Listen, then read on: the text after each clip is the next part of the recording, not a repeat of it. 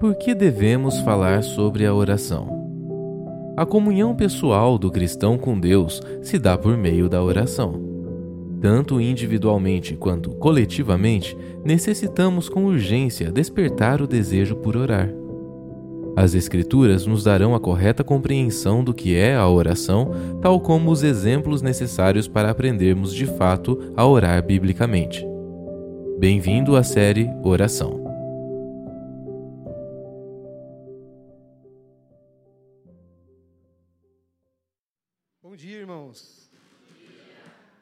Tudo que nós fazemos é pela graça do Senhor, né? E não é diferente aqui para trazer uma palavra para vocês. O Fafa já passou a introdução, né? Então, eu queria que você, desde logo, já abrisse a tua Bíblia aí. O livro de Salmos, capítulo 109. Nós vamos ler o versículo 4. Salmos 109, 4. Nós estamos utilizando, ou estamos indicando como literatura para essa série, o livro Oração, do Timothy Keller. Então, você pode adquirir ele né? Então, é um livro muito bom. Então vamos lá, vamos fazer a leitura. Salmo 109, versículo 4. Eu estou lendo na versão João Ferreira de Almeida atualizada.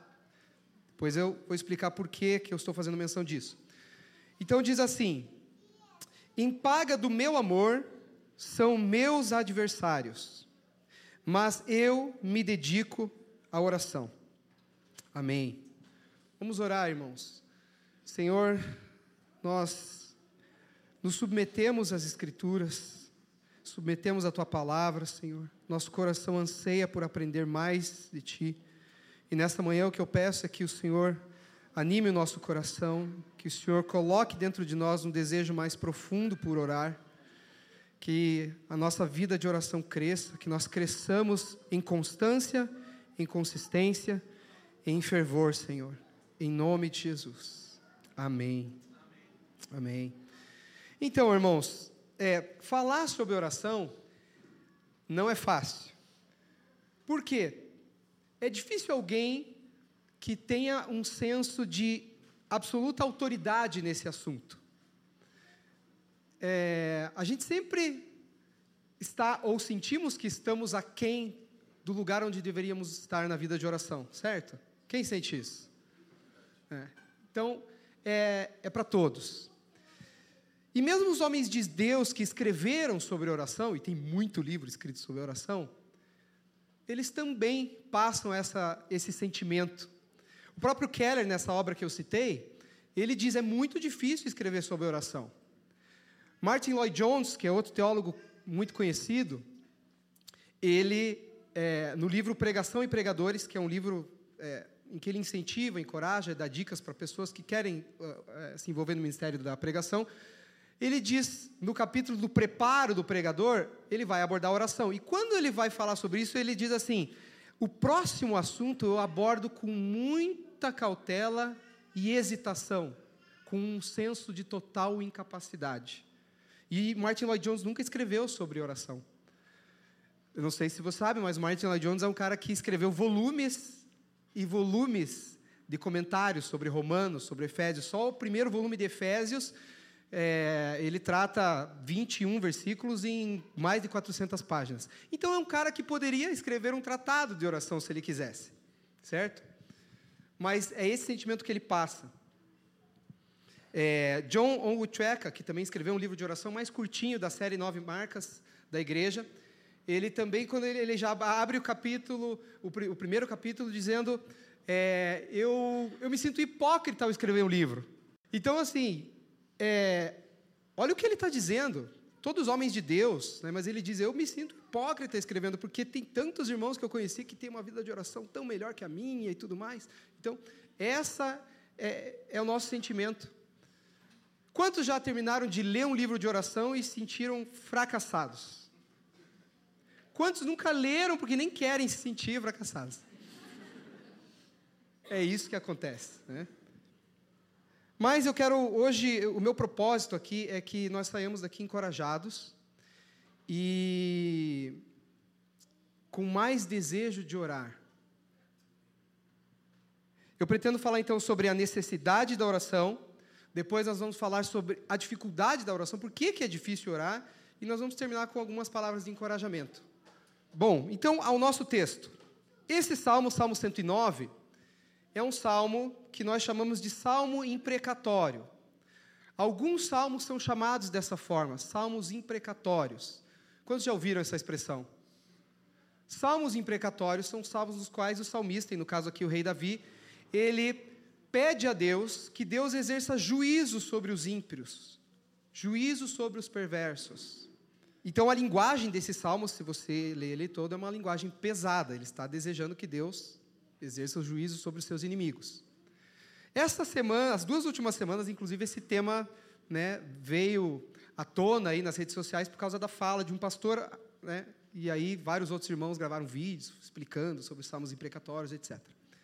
Não é nosso propósito discorrer sobre o salmo, né, nós lemos um versículo apenas, quero dar o contexto para vocês, é, e também não vamos entrar nessa seara, né? Mas o ponto é o seguinte: quando os inimigos de Davi o acusaram falsamente, o que, que, ele fez? Ele levou a sua causa a Deus em oração. Nós não sabemos de quem Davi estava falando nesse contexto, quais dos seus muitos inimigos que a gente vê na sua história.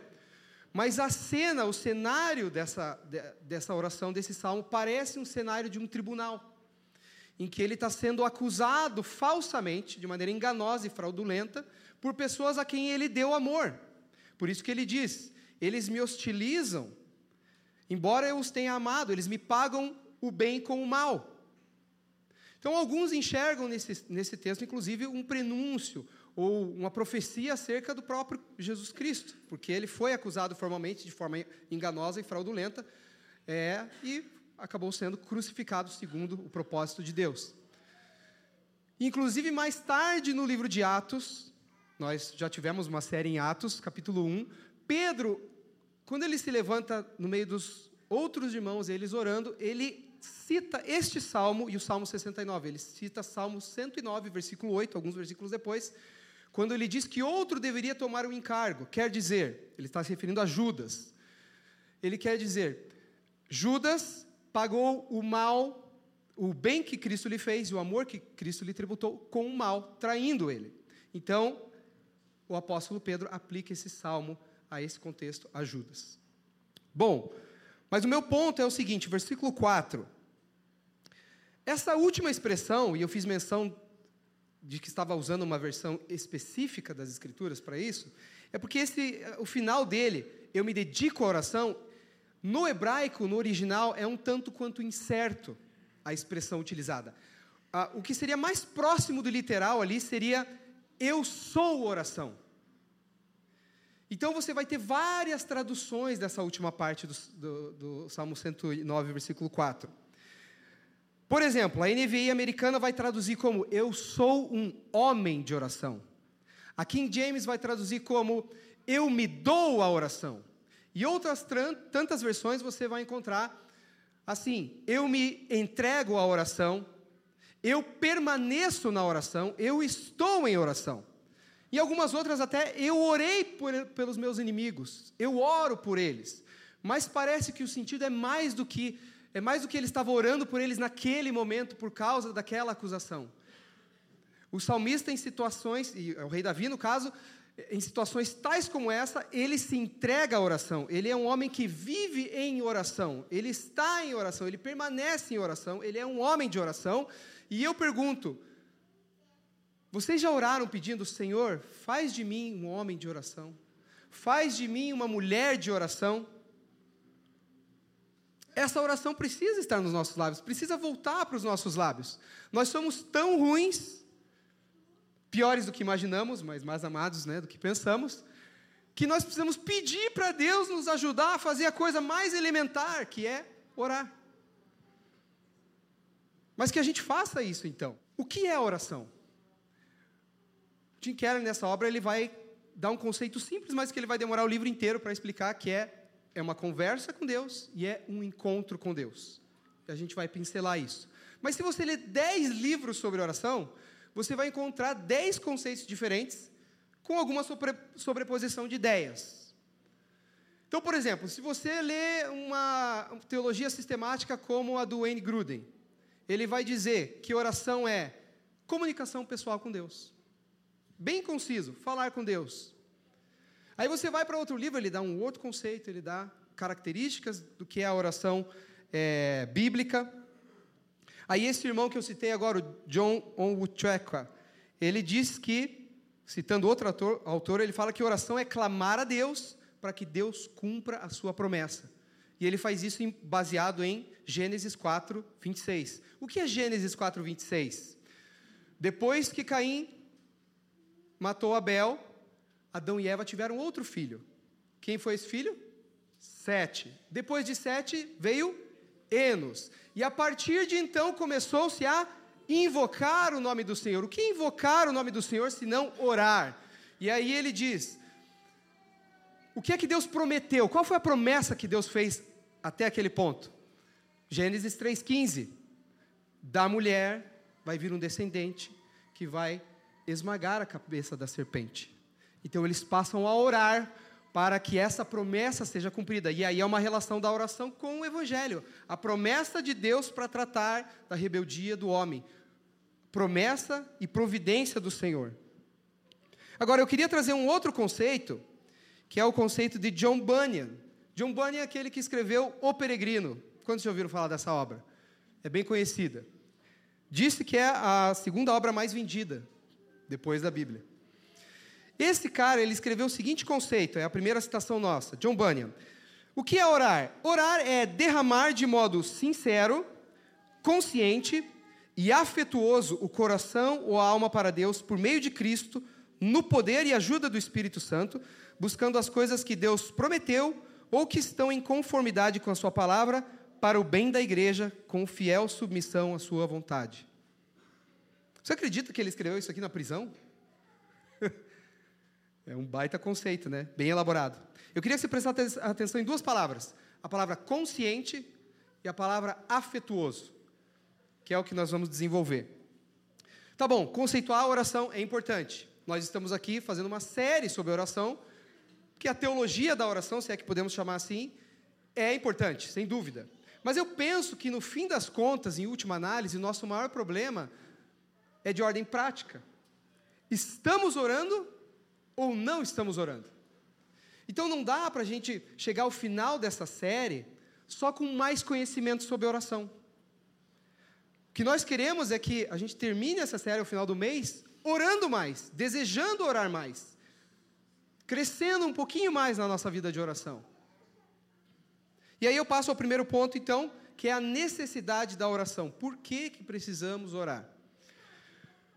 Uma das marcas de uma pessoa que nasceu de novo é a oração. A nova natureza em Cristo nos faz orar, nos leva a orar. É um dos sinais de que o Espírito Santo entrou no coração da pessoa que creu no Senhor Jesus por meio da fé. Agora, aqueles que não nasceram de novo também oram. As pessoas no mundo, os ímpios, de outras religiões, oram. Porque é um senso de divindade colocado no, no coração do ser humano que leva eles instintivamente a pedir ajuda. Mas é um senso desfocado.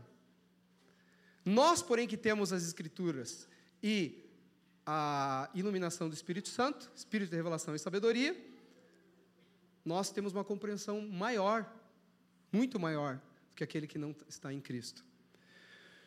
Mas, eu não sei se você percebeu que na teologia reformada, para os irmãos que vieram de outros contextos, estão transicionando entendimento, ou já transicionaram, ou nem querem transicionar, enfim. Mas você tem ouvido várias coisas aqui. É, há uma ênfase nessa teologia a respeito da soberania de Deus e, mais especificamente, sobre a providência de Deus. Se você for em qualquer igreja, qualquer denominação, todo mundo vai concordar que Deus é soberano. Você conta uma situação, conta um problema, ele vai dizer: Deus é soberano sobre todas as coisas, Deus sabe todas as coisas. Tá. Então, isso é consenso. Agora, o que é exatamente a providência de Deus aí, nós podemos ter algumas divergências que vão desembocar, inclusive, em doutrinas importantes, né? como a da salvação. Não dá para entrar nisso, mas, para resumir, o que é a providência de Deus? Coincidentemente, a gente leu aqui hoje no catecismo. A pergunta terminava com a, a resposta à pergunta terminava com a seguinte sentença. Não sei se você é, guardou isso. que Deus dirige todas as coisas para a sua própria glória. Isso é a providência de Deus. Ou para a gente usar um, o, o, a, a terminologia do catecismo breve de Westminster, diz assim: providência é a maneira muito santa, sábia e poderosa de Deus preservar e governar todas as suas criaturas e todas as suas ações. John Piper vai dizer que isso é soberania intencional. O que é intencional? Há um propósito em tudo que Deus faz. O problema é que, as, na maioria das vezes, a gente não entende esse propósito, ou pelo menos não na hora que está acontecendo, né? Mas, no fim das contas, o propósito é para a sua própria glória para o louvor da sua glória, para o louvor da glória da sua graça, como nós vemos o apóstolo Paulo falando em Efésios capítulo 1. Tudo que Deus faz. E quando a gente entende essa ênfase, nós conseguimos descansar mais em Deus, independente do que esteja acontecendo, independente das circunstâncias. Tá, mas o que tem a ver com? Tudo isso aí, né? O que tem a ver com é que alguns irmãos, a partir desse entendimento, passam a descansar ou talvez se conformar com a providência de Deus no seguinte sentido: bom, se Deus determinou assim, ele quis assim, então é assim. Para que que eu vou orar? Se Deus dirige todas as coisas conforme ele quer. Então, isso tem uma aplicação vasta na nossa vida. Saúde, doença, riqueza, pobreza, tribulações, tudo não vem por acaso mas vem pelas mãos do Senhor, que é o nosso Pai. A gente precisa crescer nesse entendimento. Deixa eu dar um exemplo para vocês. Lá em Gênesis. Olha o contraste: Isaac e Jacó, seu filho. A esposa de Isaac, Rebeca, não podia ter filhos. Aí o que, que Isaac faz? Um versículo só que diz isso. 20, capítulo 25, versículo 21. Isaac orou por sua esposa e ela concebeu e teve dois filhos, os gêmeos, Esaú e Jacó. Passa um tempo para frente, nós vamos para a história de Jacó. Ele vive a mesma situação, a mesma circunstância com Raquel, a esposa que ele amava. Casado com Lia e Raquel, Raquel não pode ter filhos. Ela vai para ele e abre o coração, reclama, fala para ele: me dá filhos, senão eu vou morrer. Qual é a resposta de Jacó para Raquel? Acaso eu estou no lugar de Deus que te impediu de ter filhos? E a Bíblia diz que ele falou de forma irada com ela ainda. Veja, Jacó ele tem o diagnóstico certo. Deus é soberano. Se você está nessa condição, o Senhor, ainda que não entendesse o propósito, quis assim. Só que daí a ação a partir dessa conclusão está errada, porque ele não ora. Aí ele usa a soberania, para usar a linguagem do Piper, soberania intencional de Deus para não orar. A gente sabe que depois ela teve, ela teve filhos, mas foi porque ela orou, não porque ele orou. Depois nós vamos ver, a oração é um meio determinado por Deus para cumprir seus propósitos. Agora, Isaac, ao contrário, ele orou pela esposa. Ele também sabe que Deus é soberano e Deus guia, dirige todas as coisas, mas ele ora. E Deus ouviu a sua oração e atendeu a sua oração. Então nós não podemos usar essa doutrina tão maravilhosa da providência de Deus como razão para não orar. Nós temos que orar mais, com mais confiança. Inclusive, irmãos, no dia da adversidade, no dia da tempestade, é duas coisas vão ser essenciais: um, orar, e dois, orar confiando na providência de Deus.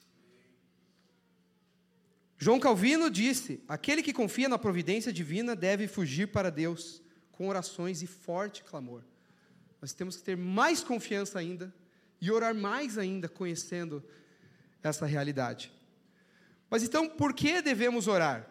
Primeiro lugar, nós devemos orar porque é um mandamento.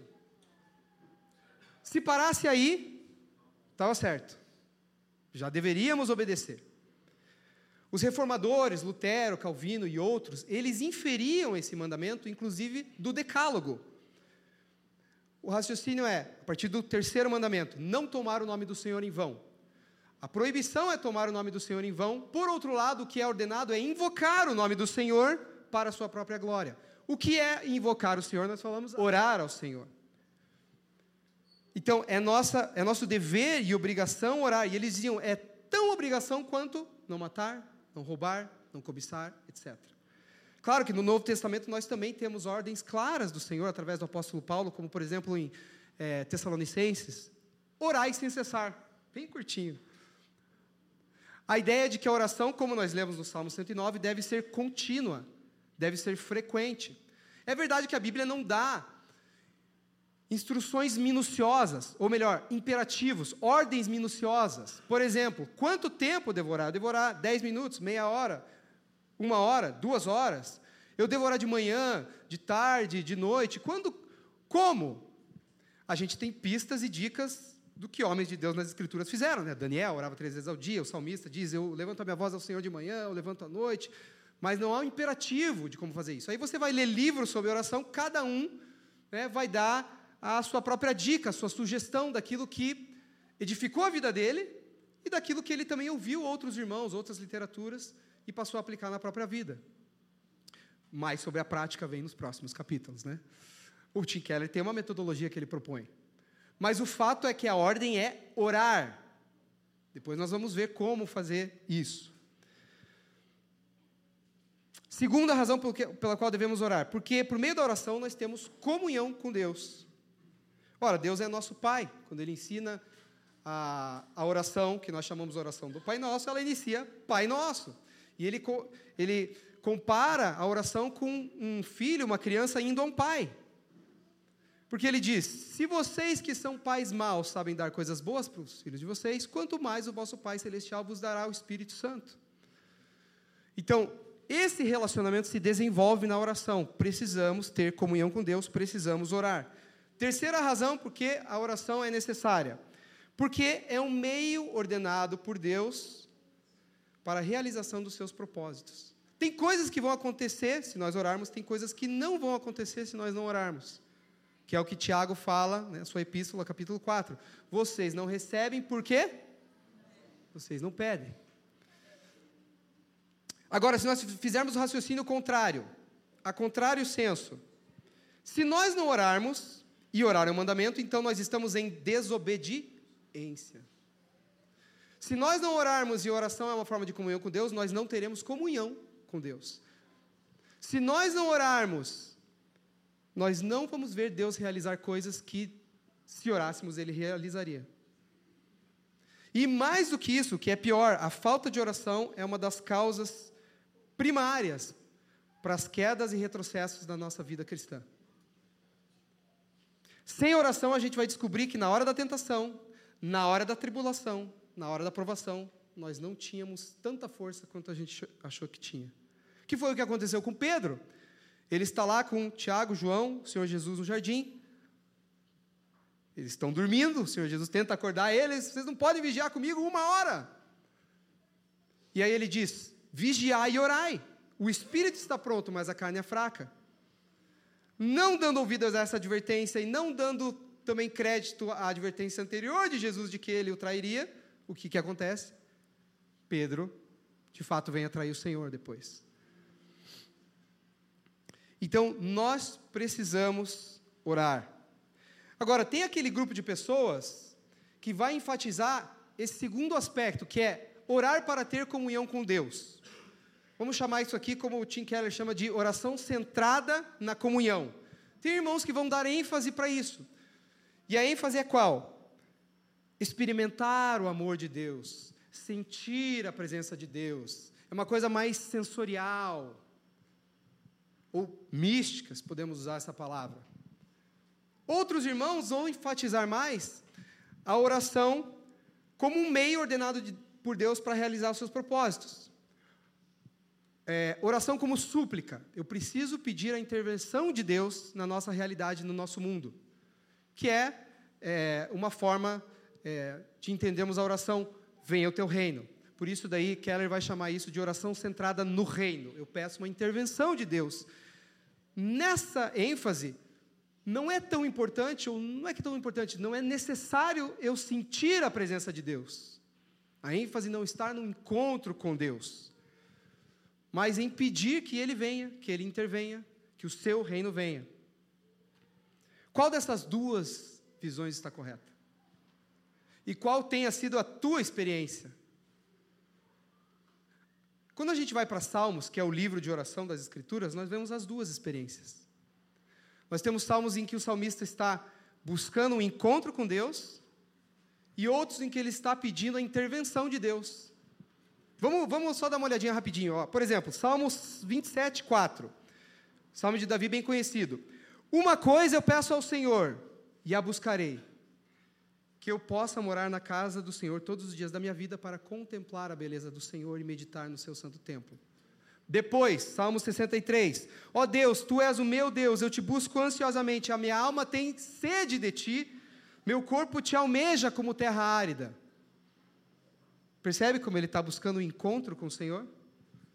Agora, em outros salmos, por exemplo, Salmo 10, o salmista diz assim: Por que te conservas longe? E te escondes nas horas da tribulação. Levanta-te, Senhor, não te esqueça dos necessitados. Olha aqui, ele está pedindo a intervenção de Deus, e ele está dizendo: cadê você, Deus? Ele não está sentindo Deus naquele momento. Deus parece estar ausente. Mesma coisa, Salmo 88. Mas eu, Senhor, clamo a Ti por socorro. Olha só, por que rejeitas, Senhor, a minha alma e ocultas de mim o rosto? Ele está sentindo que Deus não está nem ouvindo ele. Parece que Deus não está ouvindo a oração que ele está fazendo. Então nós encontramos essas duas experiências. Qual é o problema é, adicional numa super ênfase da oração centrada na comunhão? Vamos com calma aqui, note bem. A super ênfase na oração centrada na comunhão é que se a oração é uma conversa com Deus, ela não é um monólogo. Então, eu falo, Deus fala. Agora, qual é a forma pela qual nós, protestantes, cremos que Deus fala conosco? Através do que que Deus fala? Através da sua palavra. Quando eu super enfatizo a experiência, o sensorial, isso está muito mais alinhado à visão católica romana de que a igreja é que Deus fala através da igreja e não diretamente através das escrituras. A igreja, entenda-se, a igreja católica romana. Então, elas detêm a interpretação das escrituras. E ainda também a doutrina dos anabatistas, que os reformadores é, combateram, que diziam que Deus dava revelações individuais à parte das escrituras. E aí você começa já dá para imaginar os problemas que vêm disso. Mas isso não elimina o fato de que, sim, nós podemos ter uma experiência gloriosa na oração. Quando nós falamos que o Espírito Santo vem habitar em nós, isso é místico, né? É que essa palavra, a gente fica um pouco de medo dela, né? Mas desde que nós entendamos o que estamos falando, a gente não vai ter problema a nossa segunda citação de João Calvino, ele diz o seguinte: preste atenção. A inteligência deve estar totalmente direcionada a Deus, e os afetos devem elevar-se a Ele em verdadeiro arrebatamento. Lembra das palavrinhas que eu, do, do conceito de John, de John Bunyan? Orar é derramar a alma, o coração de forma sincera, consciente e afetuosa. Então, mente e coração estão envolvidos na oração. Isso aqui é Calvino que está falando. E a linguagem é bem poética, você percebe? Elevar-se em arrebatamento ao Senhor. Então, aí o Keller ele vai citar um outro autor e ele vai usar a seguinte expressão para traduzir isso: misticismo inteligente. Orar com a mente e com o coração. As duas coisas. Bem interessante essa expressão, né? Agora, a minha pergunta é: como está a tua vida de oração? Principalmente para aqueles que transicionaram de entendimento teológico. Como que está a tua vida de oração? Você está orando mais ou você está orando menos? Você está orando com mais fervor ou você está orando com menos fervor? Eu não sei se você sabe, mas as institutas, inclusive, que é, é obra do Calvino, e é, o maior capítulo, ou um dos maiores capítulos, adivinhe sobre qual que é? É o da oração. Então, se alguém tinha a ideia de que no calvinismo os caras não oram, está errado. Então, tá bom, precisamos orar. Agora, reconhecemos também, e aqui a gente vai para o segundo ponto, que é: é difícil orar. É aquelas coisas que é fácil, mas é difícil também. Fácil porque, em tese, orar é comunicação pessoal com Deus, é falar com Deus. Então, para começar isso, nós não precisaríamos de um super curso, super treinamento, de etc. Os discípulos, quando eles perguntam para Jesus, ensina-nos a orar, não é que eles não oravam, não tinham entendimento nenhum. Como judeus fervorosos, e, e, e o Senhor Jesus é, demonstra isso, né, quando ele chama Natanael, ele vê, ó, aí está um verdadeiro israelita onde não há dolo. Eles oravam, só que ao ouvir Jesus falando com Deus de uma forma diferente, como pai, aquilo trouxe impacto para o coração deles e eles estavam cônscios da própria. É, é, de como eles não sabiam orar, talvez como Jesus. E aí eles pedem, Senhor, ensina-nos a orar. Mas não é que eles não tinham, nunca oraram antes. Mas é difícil orar. O Espírito nos impulsiona a orar. Nascemos de novo, queremos orar. Mas por que, que é tão difícil? Estabelecer uma vida de oração consistente. Primeiro, vamos a Efésios 1, 15 e 19, que é um texto bem conhecido nosso. O que, que Paulo está fazendo? Ele está orando pelos Efésios. Ele diz: Eu não cesso de dar graças ao Senhor por vocês. E eu peço que Ele conceda para vocês espírito de revelação e sabedoria no pleno conhecimento dele. O que, que ele está pedindo? Ele está pedindo que os irmãos, os Efésios e nós, no fim das contas, tenhamos um encontro com Deus, que, nós, que eles conheçam a Deus, e não é um conhecimento intelectual só, é um conhecimento íntimo com Deus, que eles tenham comunhão com o Senhor.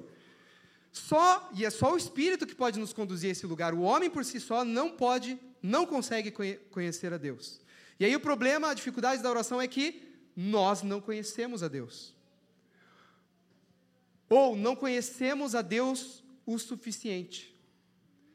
Perceba ainda, é, é, é digno de dimensão aqui, que quando você vai olhar as orações de Paulo, essa em especial, mas as outras orações em Colossenses 1, é, em Tessalonicenses e depois também no próprio capítulo 3 de Efésios, ele nunca está orando para que as circunstâncias dos irmãos mudem.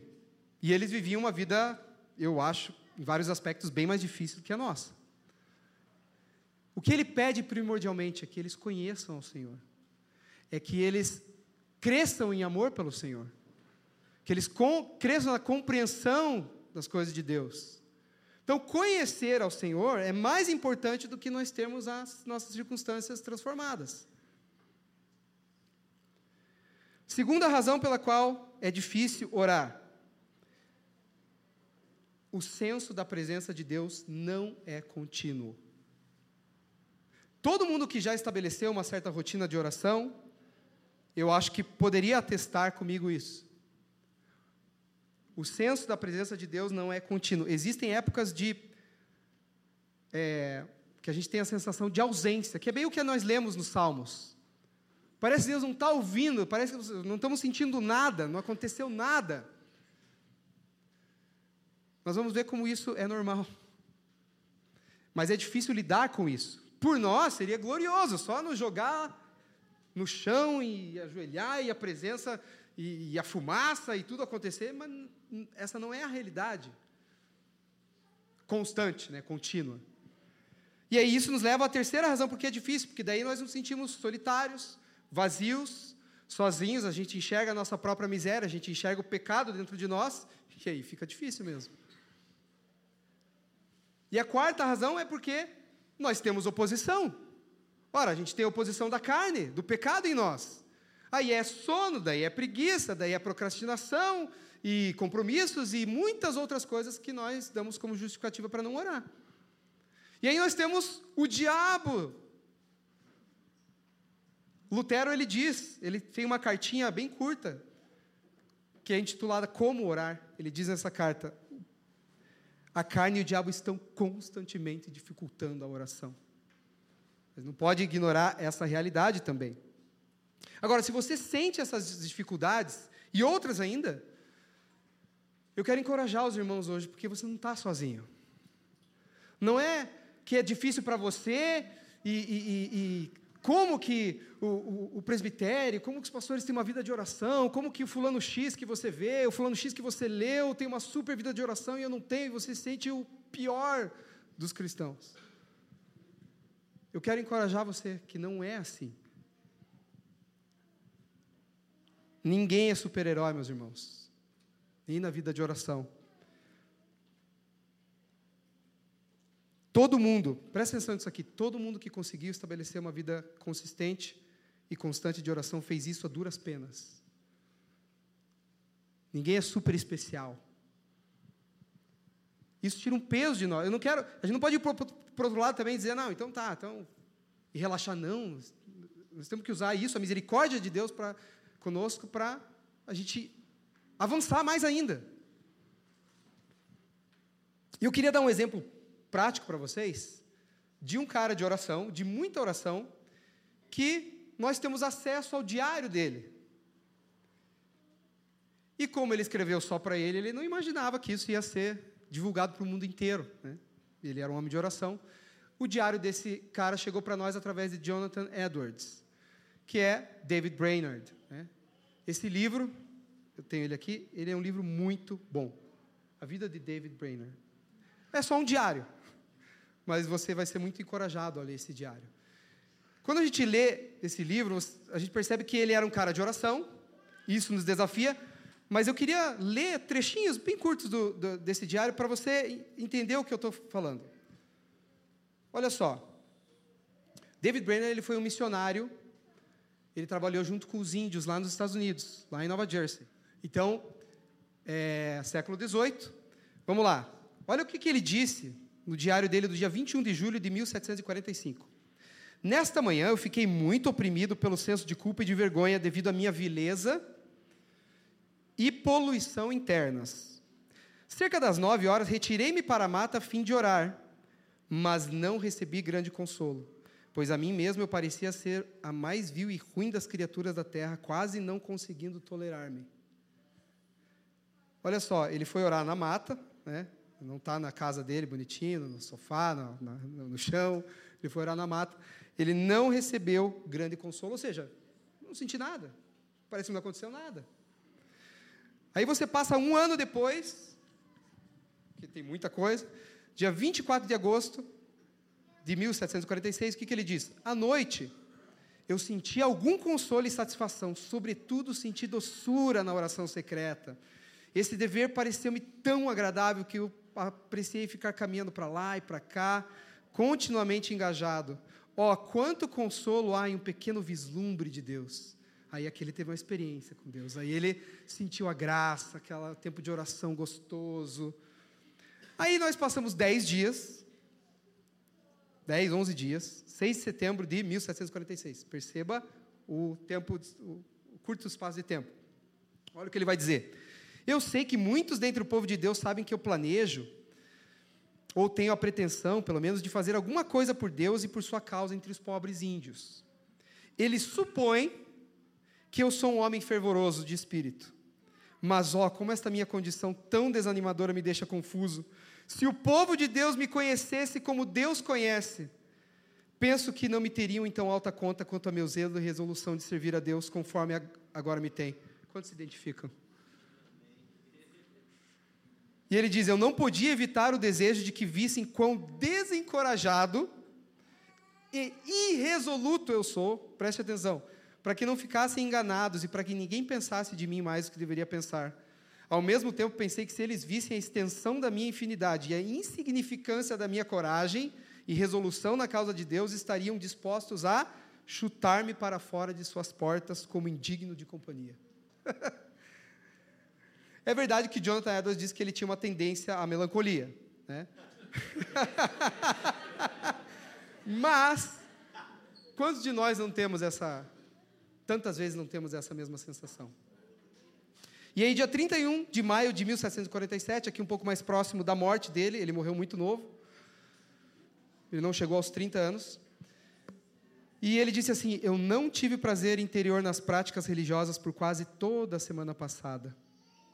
Perceba agora, não conseguindo perceber e nem contemplar espiritualmente a glória de Deus. toda a semana passada e não senti prazer nenhum nas práticas religiosas. Nada. Por que, que eu estou citando esse exemplo? Primeiro que, porque ele é real, né? A gente não tem muitos diários por aí, pessoas que escreveram sem contarem que a vida deles ia ser exposta. E mais, o testemunho de Jonathan Edwards, que é considerado o maior teólogo americano, ou um dos maiores teólogos americanos, ele dá um testemunho fortíssimo desse cara. Ele diz: Este homem, que possivelmente seria o genro dele, mas ele morreu antes que isso pudesse se concretizar. Ele diz: Este homem é um verdadeiro exemplo de cristianismo bíblico, no coração e na prática.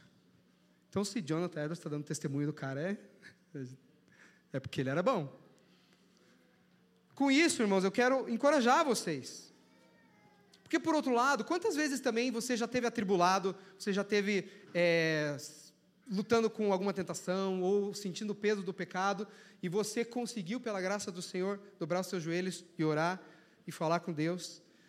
E aí termina aquele tempo de oração e parece que você está revigorado, novo em folha. Quantos já tiveram essa sensação orando? E às vezes você não sentiu nada orando. Pareceu que até Deus estava ausente, mas aquilo, de alguma forma, fez o vento cessar. Isso é porque a oração é um meio de graça. Nós somos fortalecidos pelo Senhor através da oração. E por fim, então, eu quero terminar com algumas palavras de encorajamento.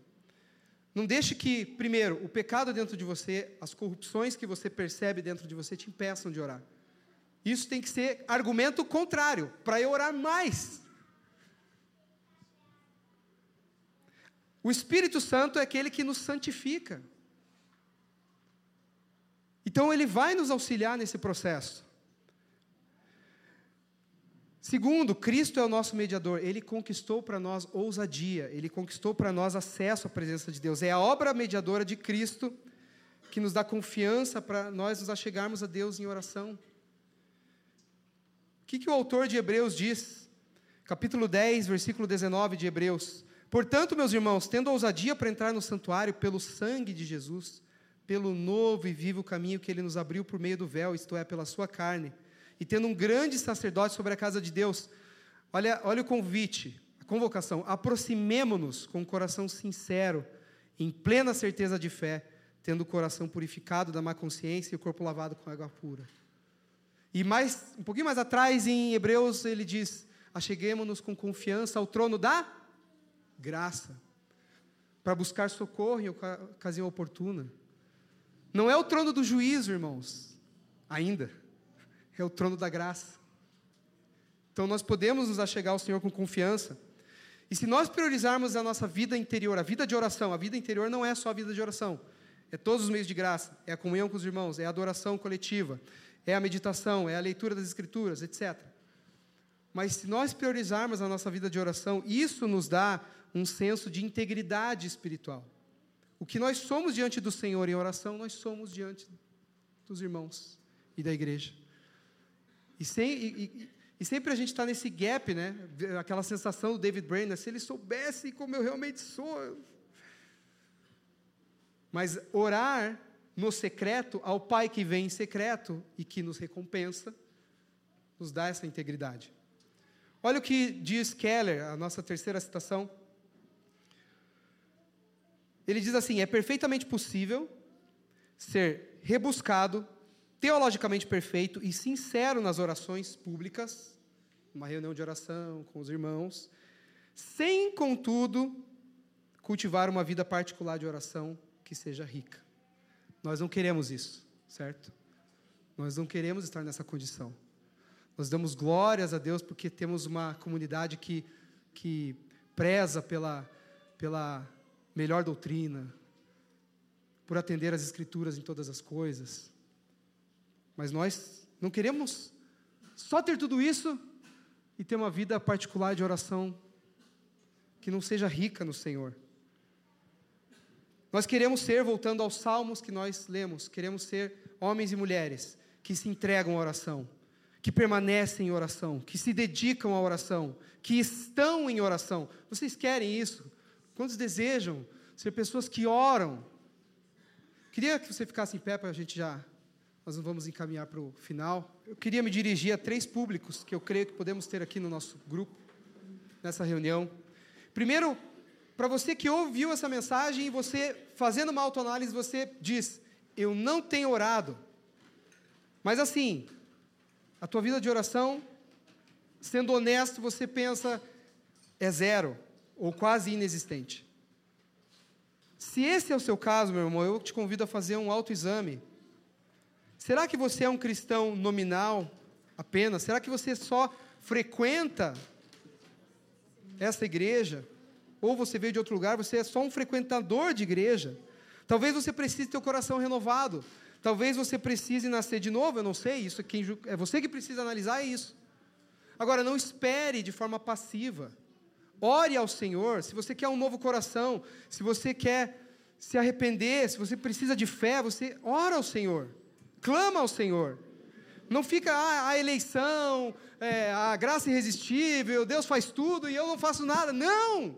Saia da inércia, ore ao Senhor, clame ao Senhor.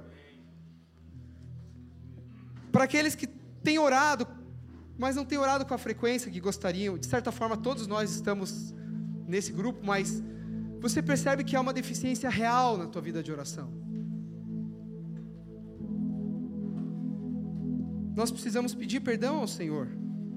Ai, é mais uma coisa. É mais uma coisa.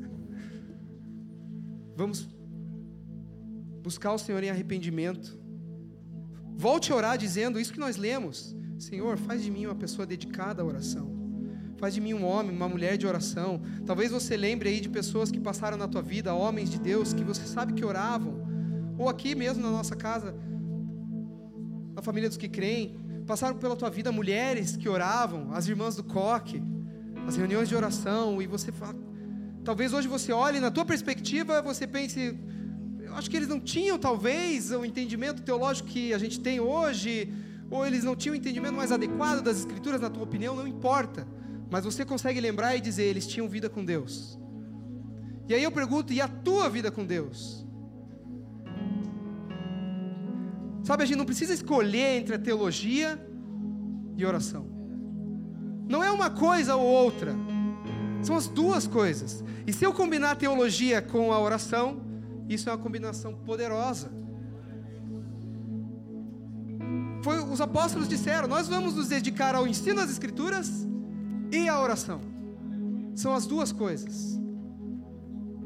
Volte a orar e para aqueles que já têm uma constância na vida de oração, glória a Deus.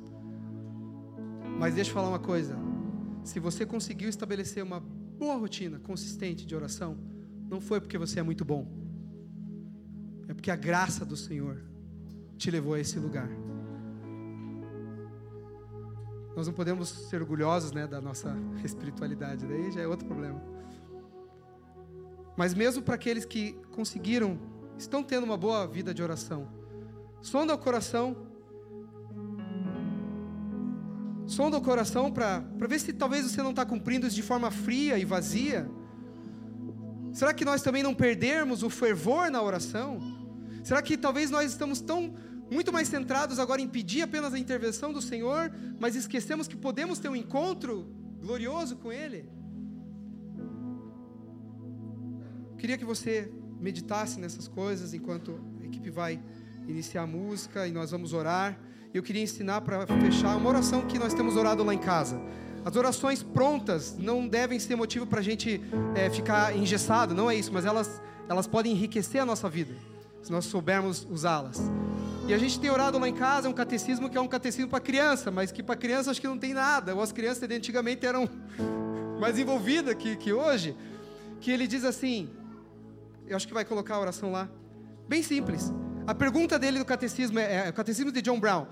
Por quais coisas deve orar? E ele diz: Quant, quantas vezes deves orar ao dia? Pelo menos de manhã e de noite. É a dica dele, né? Aí ele diz: Por quais coisas deve orar? A oração é essa: Ó oh Deus, leva-me a Cristo, renova o meu coração, perdoa o meu pecado.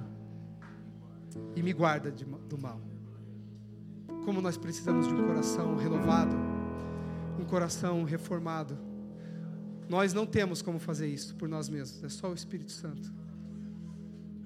Ora ao Senhor, começa a falar com o Senhor agora, pedir que você se torne uma pessoa de oração. Começa a elevar o teu coração ao Senhor, a tua mente e o teu coração. Que você possa orar de forma sincera, consciente, afetuosa ao Senhor. Deus, nós oramos nesta manhã juntos, Pai, reconhecendo a nossa própria fraqueza, a nossa deficiência, Pai. Nós queremos orar mais. Faz de nós homens e mulheres de Deus que oram, Senhor. Ajuda-nos na nossa fraqueza, nas nossas fracas resoluções. Nós fazemos um calendário, nós dizemos que vamos orar, nós estabelecemos horário, mas quando devemos fazer, Deus, nós falhamos, Senhor. Ajuda-nos, Pai, a sermos mais resolutos, Deus. Espírito Santo que nos fortalece na nossa fraqueza, nos ajuda. Eu peço que esse desejo por oração seja, seja é, colocada no coração de cada um que está aqui hoje, Senhor. Nós saímos daqui ansiosos por desenvolver uma vida de oração mais consistente, Senhor. Mais constante, Pai.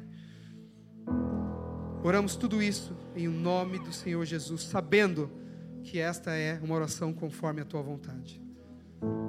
Amém, Senhor. Deus abençoe, meus irmãos.